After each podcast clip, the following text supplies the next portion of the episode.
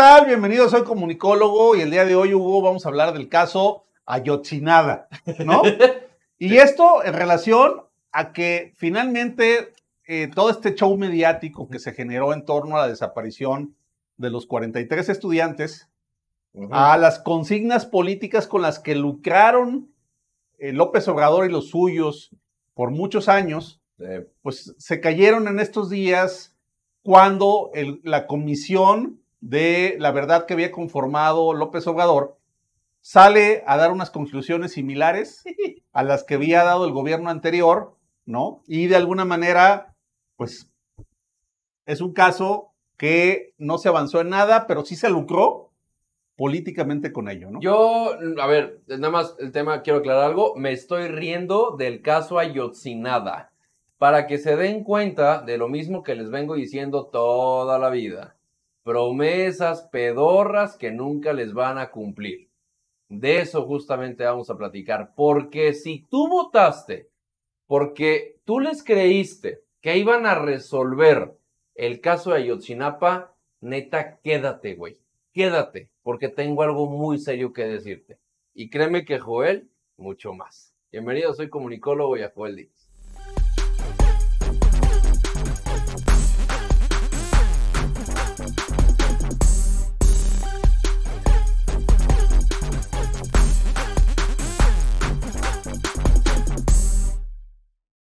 El caso Ayotzinada. O vivos los queremos, vivos se los llevaron, vivos los queremos y Ayotzinada. Bueno, es que hubo dos consignas de las que sacaron provecho, ¿no? Eh, una fue el Estado, como haciendo referencia a que Peña Nieto y a quienes eran autoridades en aquel tiempo habían sido responsables de la muerte de estos estudiantes. Ajá. Y por el otro lado, vivos los queremos, Digo, vivos se los llevaron, vivos los queremos. Que es una frase histórica que retoman de Rosario Ibarra de Piedra. Allá en los años 70, Rosario Ibarra de Piedra desapareció su hijo y ella utilizó esa consigna para buscar a su hijo eh, por mucho tiempo y eh, de alguna manera fue retomada esta frase por López Obrador y los suyos y se dedicaron todo el tiempo a hacer campaña y a desprestigiar las investigaciones que se hicieron en el pasado, Hugo. Qué buen dato Ahora, acabas de darle ese güey. ¿cuál, es el tema en, esta circunstancia, Hugo? Que el gobierno anterior salió a dar unas conclusiones y fueron desacreditadas. Por eso decían fue el Estado, porque lo que querían decir es los estudiantes están vivos y lo que está haciendo el gobierno es ocultar que están vivos, ¿no? Ese es por un lado. Y la otra, pues asignarle la responsabilidad no a quienes tuvieron que ver, porque al final de cuentas tú debes recordar que fueron estudiantes, que fueron privados de su libertad, por instrucciones de un presidente municipal llamado Abarca, que llegó al poder de la mano de López Obrador. Que hay fotos que, lo, que lo comprueban. Y que da instrucciones a un grupo de narcotraficantes para que levanten a estos muchachos cuando ellos estaban robándose camiones para ir a protestar por eh, lo que se hace cada año en la marcha del 2 de octubre, la, eh, la conmemoración, digamos, ¿no? De lo de Tlatelolco. Entonces, eso fue lo que pasó. Pero la, el lucro político que sacó López Obrador y los suyos de esto fue mayúsculo. De hecho, yo creo que es uno de los elementos que le permitió ser presidente de este Totalmente, güey. ¿No? Totalmente. Pero, pero mira, hoy salen y dan unas conclusiones que no cambian el sentido de lo que ya se había dicho y vamos a escucharlo, ¿no? vamos, a escuchar a, Karam, ¿no? A, Murillo Karam. Estudiantes normalistas son privados de la libertad, privados de la vida, incinerados y arrojados al río San Juan en ese orden. Esta es la verdad histórica de los hechos. No hay una sola evidencia de que haya intervenido el ejército, ni una sola.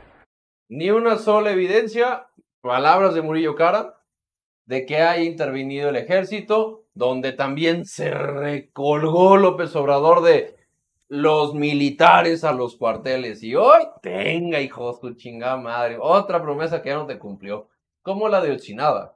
Exacto. Ahora, vamos a escuchar a Alejandro Encinas, Exacto. que es, eh, digamos, fue la voz para dar a conocer las conclusiones de la Comisión de la Verdad que conformó López Obrador. La Comisión de la Verdad, se mamaron se confirma la identificación de tres de los 43 estudiantes desaparecidos, que no hay indicio alguno de que los estudiantes se encuentran con vida. Por el contrario, Todos los testimonios de evidencias acreditan que estos fueron arteramente ultimados y desaparecidos. Güey, ¿Eh? o sea, a ver, eh, tú pregúntale, a ver, tú cabrón, tú que estás viendo este video, pregúntale a uno de los familiares de los desaparecidos de Yotzinapa si les hacía falta saber que se los cargó la verga a sus parientes. Nada más, en serio. En serio, estamos gastando el dinero en que te vuelvan a decir, ¿qué crees, güey? No, pues sí se murieron. Eh, No lo- mames. O sea, ¿no? O sea, en serio, se necesita gente en el gobierno para que digan los 43 de Yotzinapa, no, sí se murieron, güey. O sea, sí, sí se murieron. No, No. Me lleva a la verga, en serio, güey. O sea, ¿qué pedo con esta gente? Y yo por eso digo que lucraron políticamente con esto. Total, claro. ¿No? O sea, le sacaron provecho, pero además te voy a decir que viene la segunda parte. Ajá. Quieren seguir sacándole provecho político porque a lo Eso. que hacen ahora es detener al ex procurador Murillo Karam, que no lo, no lo detienen por ser responsable de haber intervenido en la desaparición de los estudiantes. Ah, sí. Lo detienen por señalar señalamientos de tortura en las investigaciones del caso, que es algo muy distinto. Ahora, si fuera, fíjate bien, Ah, si fuera un caso de Estado, del Estado mexicano, como ellos han dicho, Sí. ¿por qué no hay una detención para Enrique Peña Nieto? Ya digo que no, ¿No? iba a investigar, pero bueno, ajá. ¿Por qué no hay una detención para el secretario de la Defensa, de la Marina Cienfuegos. o el encargado de la seguridad del eh, el Distrito Federal de la Ciudad de México? Omar ¿no? Harfuch. Omar Harfuch. Los tres tuvieron que ver en el caso Ayotzinapa. Pero ya dijo el viejo Wango ¿No? que no los va a investigar, Pues, cabrón. Ellos son parte de este gobierno, pero fueron parte del gobierno Pero- e intervinieron en el proceso del caso, Exacto. ¿no?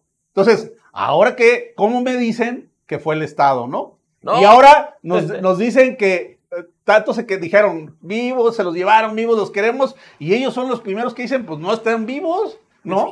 Se les acabó el discurso, ¿no? Se les está acabando el discurso y yo tengo justamente un video en el canal de TikTok de arroba soy comunicólogo en el cual justamente llama Mártires de la Cuarta Deformación. Sacaron a Rosario Robles por el tema de la estafa maestra, con, porque ahorita tienen el gran pedo de corrupción de Segalmex, que Segalmex duplica la, el tema de la estafa maestra, el monto. El estafa maestra fueron 5 mil millones de pesos, y es un putero de dinero y se mamaron robando ese dinero. Sí, güey, se mamaron. Pero ¿sabes cuánto han robado en Segalmex, güey? 10 mil millones de pesos. Y Ignacio Ovalle, que trabajó con Miguel, con Miguel de la Madrid, cuando compraron leche eh, radioactiva, él estuvo ahí.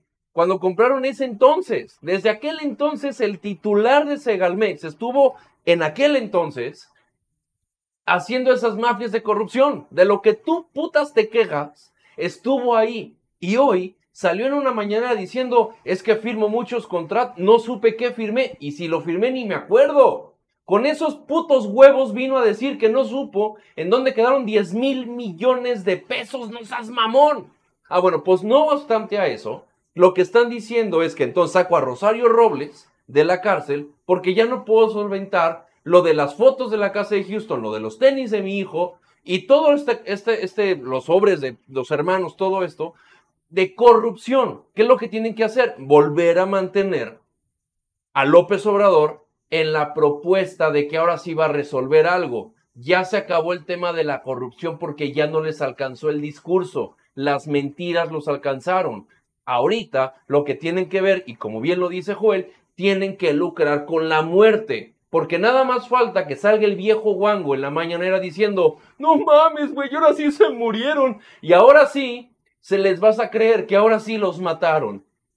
Eso es el pedo. Que no captas cómo te están viendo la jeta todos los perros días, cabrón. No se trata de que los van a meter a la cárcel. Se trata de mantenerte a ti en la pendeja, Distraído. distraído, que no preguntes por lo de Segalmex, porque los anteriores robaban más. No, güey. Ahorita van a decir, vamos a llorar por los de Ayotzinapa. Pero como bien lo dice aquí, el caso Ayotzinada. Porque lo único que están haciendo es nada, güey. Pero lo que sí están lucrando es verte la cara de pendejo. Por eso lo hacen muy bien. Y La yo- promesa constante. Y yo cabrón. termino diciendo otra vez, Hugo, quien llevó a Barca al poder, que fue el actor intelectual de esos asesinatos, fue López Obrador. ¿No? Ahí se las dejamos de tarea. Tenga un bonito día.